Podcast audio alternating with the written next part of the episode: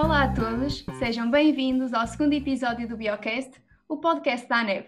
Eu sou a Sara Pereira, estudante de Engenharia Biomédica na Universidade de Aveiro e colaboradora do Departamento de Formação e Saídas Profissionais da ANEV. Para este segundo episódio temos duas convidadas, ambas são estudantes de Engenharia Biomédica e Biofísica na Faculdade de Ciências da Universidade de Lisboa. Caracterizam-se por serem jovens proativas, dinâmicas e constantemente à procura de novas oportunidades que as desafiem e estimulem. São elas, Mariana Oliveira e Inês Lima. Sejam muito bem-vindas e, antes de mais, agradeço por terem aceito serem as protagonistas deste episódio. É com muito gosto que vos temos cá.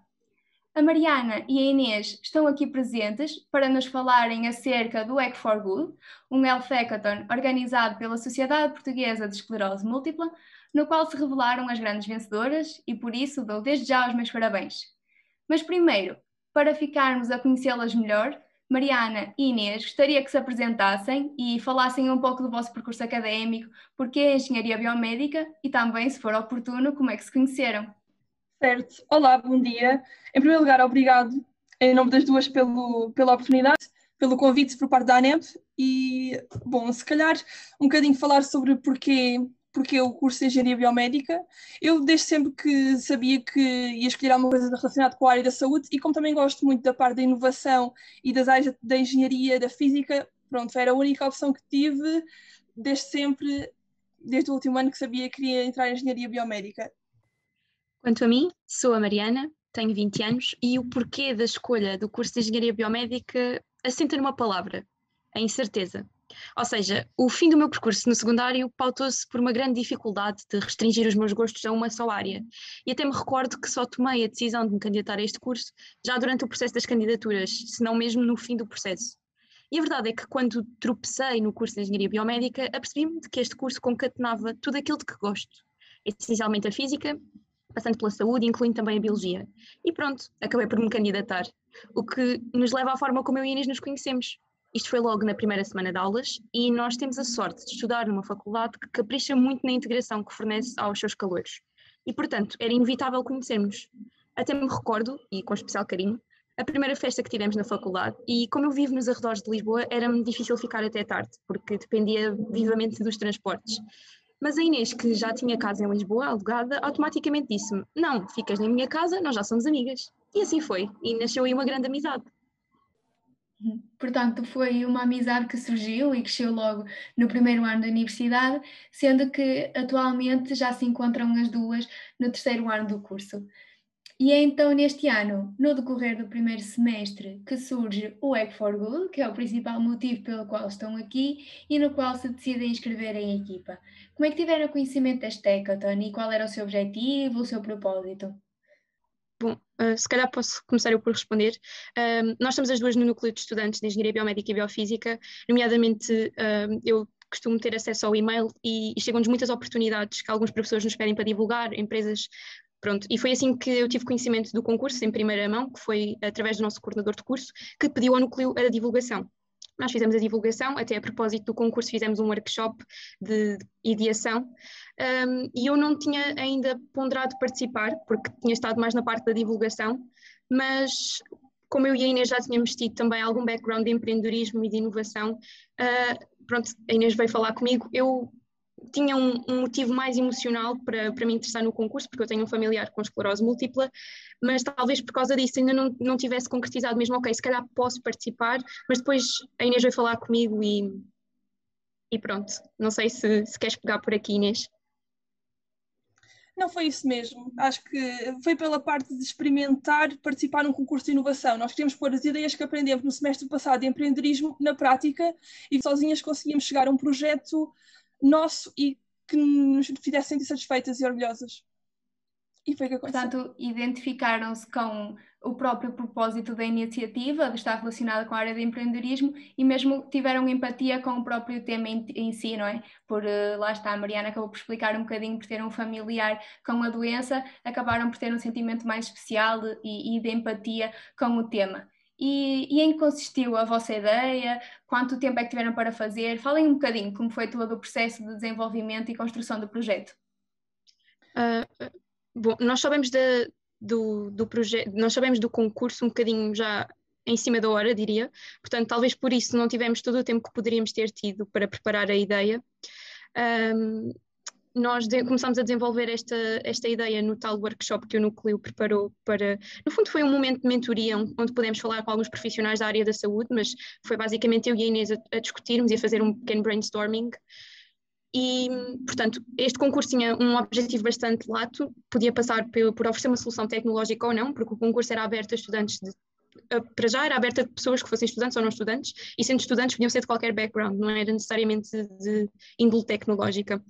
Nós é que resolvemos atacar por aí, porque pronto, sendo estudantes de engenharia biomédica era o que faria mais sentido para nós, e quisemos atacar na vertente de, da monitorização, da avaliação da, da, progressão da doença, pronto, porque lá está, é uma doença crónica, é uma doença degenerativa, e, e nós quisemos passar por aí.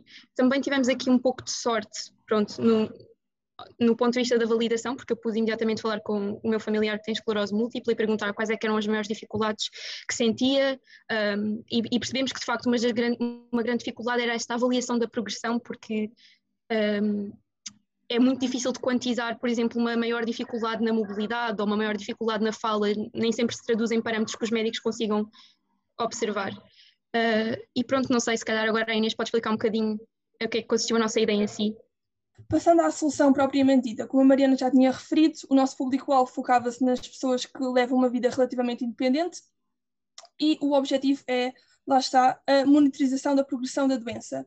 Passaria por adaptar um smartwatch ou uma bracelet que a pessoa pudesse usar no pulso a tempo inteiro e consistiria em medir os seguintes biosinais: a frequência e variabilidade da frequência cardíaca, frequência respiratória e saturação do oxigênio, atividade diária e parâmetros disruptivos durante o sono e medição de equilíbrio, como por exemplo um IMU. Tudo isto ia ser avaliado através de uma aplicação e, de acordo com os dados fornecidos pela aplicação, o médico podia tomar ações, nomeadamente reduzir ou aumentar a medicação uh, ou mesmo outras estratégias para, para a pessoa lidar com a doença. E durante esse período em que vocês estiveram a fazer a concepção da ideia, uh, já conheciam as outras equipas concorrentes, comunicavam com elas, estavam a par dos projetos das mesmas? Uh, não, nós só tivemos conhecimento mesmo na, durante o congresso da SPAM, que decorreu no fim de semana. Nós tivemos cerca de uma semana a preparar a ideia, se tanto, um, e, e, portanto só, só tivemos mesmo contacto quando foi a apresentação mais formal das ideias. Ok. E agora uma pergunta a nível global. Se tivessem de apontar um ponto alto e um ponto baixo de todo o processo, quais é que diriam? Talvez o ponto baixo tenha sido a escassez de tempo e termos feito as duas com tão pouco tempo e com um teste em cima, trabalhado nesta ideia. Uh, mas de resto, acho que foi tudo, foi tudo um ponto alto, porque eu adorei participar e tenho certeza que a Mariana também adorou. Foi, aprendemos bastante. Sem dúvida, eu diria que pegando aqui também no que a Inês disse, o ponto alto foi sem dúvida sentir que estávamos a criar valor para alguém.